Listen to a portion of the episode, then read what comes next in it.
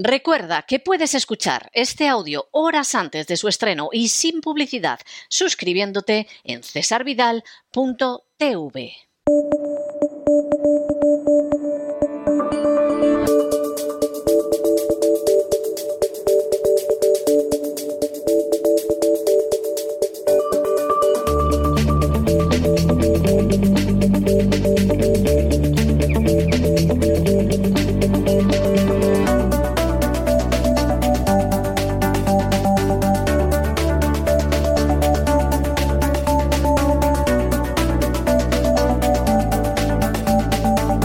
Despegamos con Lorenzo Ramírez. Corremos raudos y veloces hacia nuestro avión, atravesamos el umbral, nos tiramos en plancha sobre los asientos, nos abrochamos los cinturones,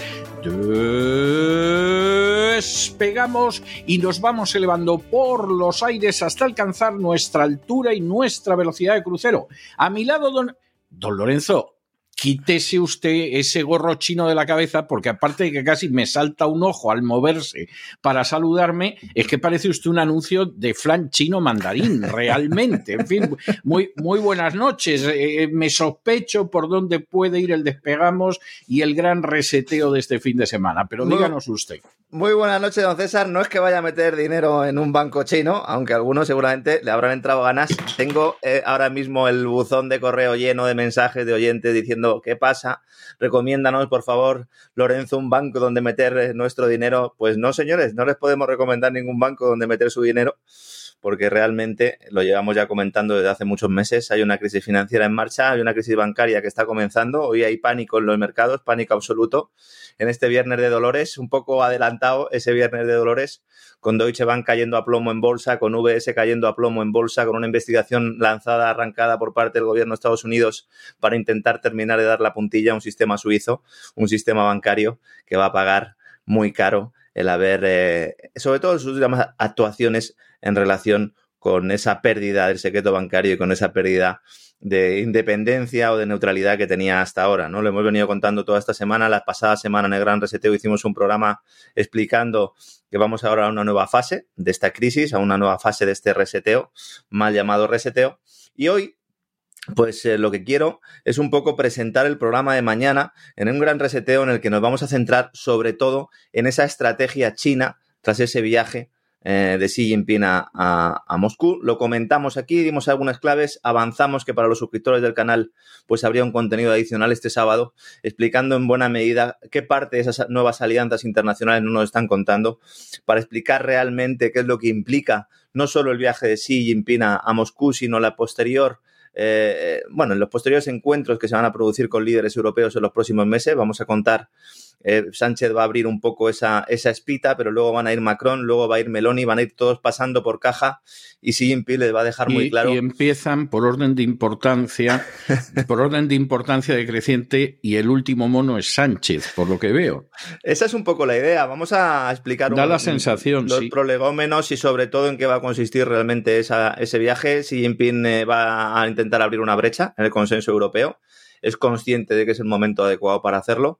El mundo ha cambiado, usted lo decía en su libro ya hace un par de añitos. eh, el mundo ha cambiado, estamos en un mundo cambiante y efectivamente ha cambiado muchísimo en los últimos años y muchos eh, no se han dado cuenta. La prensa de Estados Unidos le molesta profundamente esa propuesta de Pax eh, China, algunos hacían eh, pues un poco la comparación con la Pax romana, hablando de la Sí. Pax americana y luego la Pax china. Eh, es increíble, ¿no? Es, hay una ofensiva diplomática china contra la maquinaria bélica anglosajona. Ese es el escenario que tenemos en estos momentos. Y eso es de lo que vamos a hablar mañana. El fantasma de Vietnam, el, el fantasma de Irak, el fantasma de Afganistán vuelve a aparecerse otra vez. Hablaremos de ese acuerdo entre Irán y Arabia Saudí, que es sumamente importante si se mantiene, claro, porque aquí la gran duda es realmente se va a poder mantener en el tiempo este acuerdo, pues intentaremos analizarlo. Eh, hablaremos un poco de esa histórica relación entre China y Arabia Saudí, bastante desconocida, pero que nosotros aquí hemos apuntado en alguna ocasión, avanzaremos y profundizaremos en ello. También de ese cambio estructural en el mercado de divisas, en el mercado monetario, con ese petrodólar que puede dar paso al petroyuan. Analizaremos también la reconfiguración de Oriente Medio que se abre con este acuerdo. Hablaremos de la figura de Mohammed bin Salman, Hemos hecho programas especiales sobre Arabia Saudí, pero no nos hemos centrado mucho en este personaje. Este personaje es clave para intentar analizar cuál va a ser el futuro de Arabia Saudí, porque este no es como el resto de la casa de los Saud. Tiene una personalidad eh, pues, eh, muy particular, es un tipo joven, es un tipo que ha estado coqueteando con el, Deep State de Estados Unidos, pero que ahora le ha pegado un bofetón y le ha pegado un buen portazo a la Casa Blanca y se ha puesto del lado. Muy posiblemente porque ha visto lo que es el Deep State. Es decir, al final ha visto la consistencia o la inconsistencia de ese Deep State y, efectivamente hasta ahí ha llegado la cosa consiguió quitarle el puesto de príncipe heredero al que era el máximo aliado de la CIA en, esa casa de los Saud y que podía haber acabado como rey. Hablaremos un poco de esto mañana también. Ah, se ha publicado un nuevo libro, eh, Sangre y Petróleo, eh, editado en España también, publicado, escrito por dos periodistas de Wall Street Journal, que está bastante bien y que vamos a, también a mencionar mañana. Daremos algunas referencias bibliográficas, como siempre hacemos. Hablaremos de la importancia de ese corredor internacional de transporte norte-sur dentro de la franja, de la iniciativa de la franja de la ruta china, que tenía un problema fundamental y es que Irán no estaba en el club. Si Irán está en el club, todo cambia, el canal de Suez pasa a ser secundario, lo cual modificaría todas eh, las estructuras de comercio internacionales. ¿no? Analizaremos también cuál va a ser el papel de Israel, que está inmerso en una crisis política eh, muy profunda y que tiene ahora serio, muy y que además se queda solo. Se queda solo en esa, en esa oposición a Irán había tenido como aliado, paradójicamente, Arabia Saudí, ¿verdad? Siempre oponiéndose a Irán y ahora Arabia Saudí parece que gira. Si Arabia Saudí sale del brazo de Estados Unidos, también se alejará del brazo de Israel, con lo cual tenemos ahí otro elemento fundamental para analizar. Hablaremos de Siria también, de cómo esa política eh, internacional de Estados Unidos es cada vez más estéril. Analizaremos el papel de Anthony Blinken, ese posible viaje a China en los próximos días. También se ha anunciado, incluso podría ir Janet Yellen, que está asustada por esa posibilidad de que el yuan pueda realmente ser una alternativa al dólar.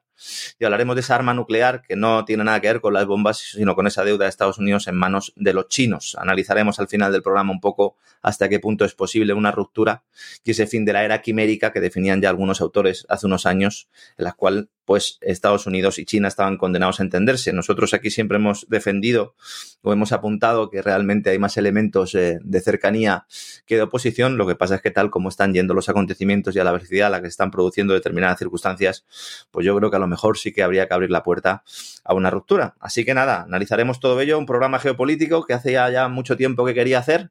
He querido aprovechar el, viaje de, de, Xi Jinping a Rusia para, para hacerlo. Es que de verdad la actualidad nos come por los pies. Que conste que Xi Jinping no ha ido a Rusia porque se lo haya sugerido usted. Esto que quede claro, a ver si.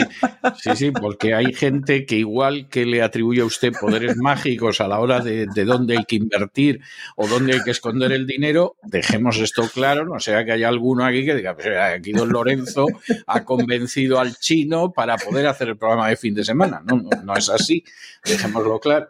En absoluto. Había habido otras reuniones, pero la de, la de, este, la de esta semana ha sido fundamental porque eh, ha sido un momento en el que Xi Jinping ha llamado públicamente amigo a Putin. Ya lo había hecho en otras ocasiones, pero lo, ha querido, lo, ha querido, hacer delante de las cámaras, ha querido escenificar una postura eh, oponiéndose un poco a Blinken y, bueno, pues poniendo sobre la mesa un, poco, de ¿no? Le ha pegado un rodillazo en el escroto que debe estar Blinken todavía resistiendo. Está tiritando, está tiritando. Mañana, mañana lo contaremos todo, don César, como siempre en ese gran reseteo en cesarvidal.tv, contenido exclusivo para suscriptores del canal que nos ayudan pues a seguir todas las semanas, pues aportando un poco de luz en medio de tanta tiniebla. Y bueno, pues eh, yo creo que nos quedará un programa interesante. Espero que se diviertan y como siempre dice usted, don César, pues al final todos aprendemos un poco cada vez que hacemos un programa de este tipo. Bueno, en el caso del Gran Reseteo se aprende muchísimo. Vamos, es que cada programa del Gran Reseteo es para un máster. Es más, yo conozco máster en relaciones internacionales que no son tan sustanciosos todo el máster como uno de sus grandes reseteos. Pero bueno, Así es, así es. Un abrazo muy fuerte, don Lorenzo. Nos encontramos este fin de semana en el Gran Resete. Hasta mañana, don César.